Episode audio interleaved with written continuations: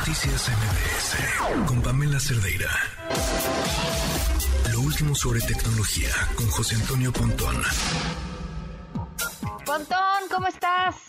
¿Qué tal? Buenas noches, Pamela, ¿cómo estás? Bueno, pues es que, hijo, yo quiero dejar de hablar de Elon Musk, pero no me deja el señor. Siempre, pues Supéralo. este señor, este compadre.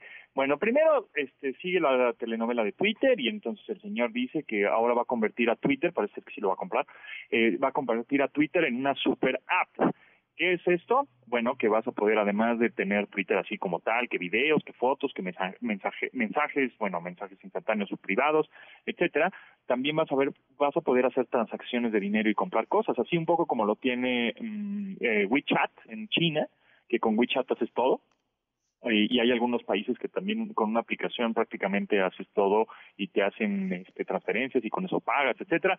Y bueno, pues en México obviamente hay gran mercado y por eso algunas también empresas grandes están haciendo este tipo de super apps. Bueno, pues Elon Musk es lo que quiere hacer con Twitter.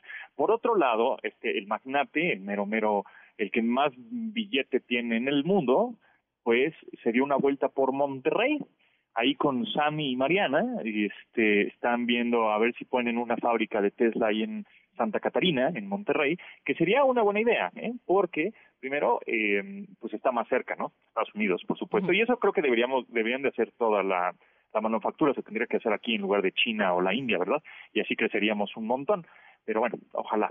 La cosa es que también hay una crisis de, de, eh, coches nuevos, impresionante. O sea, no hay, ¿no? son listas de espera de seis meses, de ocho meses, de cuatro meses, etcétera. Los coches seminuevos, por eso ahora subieron se, mucho más de precio. se revaloraron cañón. Ajá, en una de esas tu coche seminuevo lo puedes vender casi casi al precio del que te costó hace cuatro años, ¿no? Prácticamente. Entonces, bueno, pues, eh, ¿por qué está esa crisis? Bueno, sabemos que es como los la secuela de la pandemia, porque pues de muchas fábricas dejaron de hacer chips. Pero es importante decir que dicen, ay, pero ¿por qué? Pues nada más le ponen un chip y ya, así como piensa que es como, la gente en general piensa que es un, es un chip, que así como la computadora, que está el cerebro y ya. En realidad, un coche de gama media, media baja, tiene alrededor de 1200 chips o transistores en su coche, en el, en, en el coche. Entonces, pues cada eh, botón que tiene tu coche, pues utiliza un transistor y un chip, ¿no? Que es el que hace para la velocidad crucero, que es el que pone el parking, que es el que pone y sube y baja el vídeo y que los espejos retrovisores, todos son transistores y esos son de gama media, media baja y son posiblemente los que haya más porque los coches de gama más premium o gama alta utilizan alrededor de entre 3.000 y 4.000 chips o transistores para que funcione un coche. Entonces, justamente por eso hay crisis, porque dicen, bueno, pues ya me llegó el chip del, volante y de la dirección y de, no y, los foquitos, pero pues no me ha llegado el chip de los este, elevadores de las de los ventanas, por ejemplo. Entonces, bueno, hablando de Elon Musk, pues eh, que también hay una crisis acerca de esos coches eléctricos, bueno, pues lo ideal sería que si lo manda a Monterrey, bueno, a Santa Catarina, en Nuevo León, eh, podría mandar coches de una manera más rápida a Estados Unidos, que es el mercado pues prácticamente más grande y donde más se venden estos coches, ¿no? Eh, entonces, bueno, está en eso, ojalá que, que lo logre y que confíen de este lado, porque si es así, bueno, pues igual otras eh, marcas que ya hay muchas en Hermosillo está Ford por ejemplo en Guanajuato también por ahí en Aguascalientes Nissan etcétera hay muchas eh, compañías de automotrices que se arman en México y se exportan a toda América o hasta Europa a veces, ¿no? Entonces, eh, está interesante esto que está haciendo Elon Musk, que la visita ahí a, Monterrey y vamos a ver pues qué sucede al final. Ojalá que sí se arme. Pues sí, ojalá, ya estaremos al tanto. Oye, ¿qué onda con el nuevo iOS? ¿Está bueno?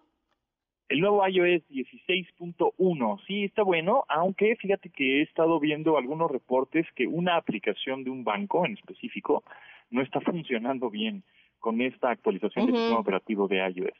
Entonces, eh, yo creo que espérense tantito antes de que antes de actualizar al 16.1, aguántense tantito a que las demás aplicaciones que son de terceros, ¿no? De bancos, redes sociales, etcétera, se adapten a la actualización del sistema operativo. Entonces, este, denle, pues no sé, menos de un necesito, unas, una semanita para que agarren la onda todas las aplicaciones de terceros y ya estén optimizadas para este sistema operativo 16.1, que por otro lado también salió el Mac OS Ventura, que es la actualización del sistema operativo pero de las Macs, ¿no? de, de las computadoras. Y está muy padre porque tiene una opción que tú puedes utilizar tu iPhone con tan solo acercarlo al monitor de tu laptop, por ejemplo, o estar utilizando la cámara principal de tu iPhone como si fuera una webcam. Entonces, pues Mm. tienes obviamente una mucho mejor calidad y estás aprovechando el poder de la cámara de un iPhone eh, utilizándolo como webcam. Eso está padre y esto funciona en esta actualización del sistema operativo de las computadoras de Apple. Eh, él se llama Mac OS Ventura. Ok, perfecto. Oye, pues Eso Pontón, también. muchas gracias y que te sigan escuchando en esta misma frecuencia. Buenazo, sí. Mañana nos escuchamos a las 12 del día. Gracias, Pamela. Noticias MBS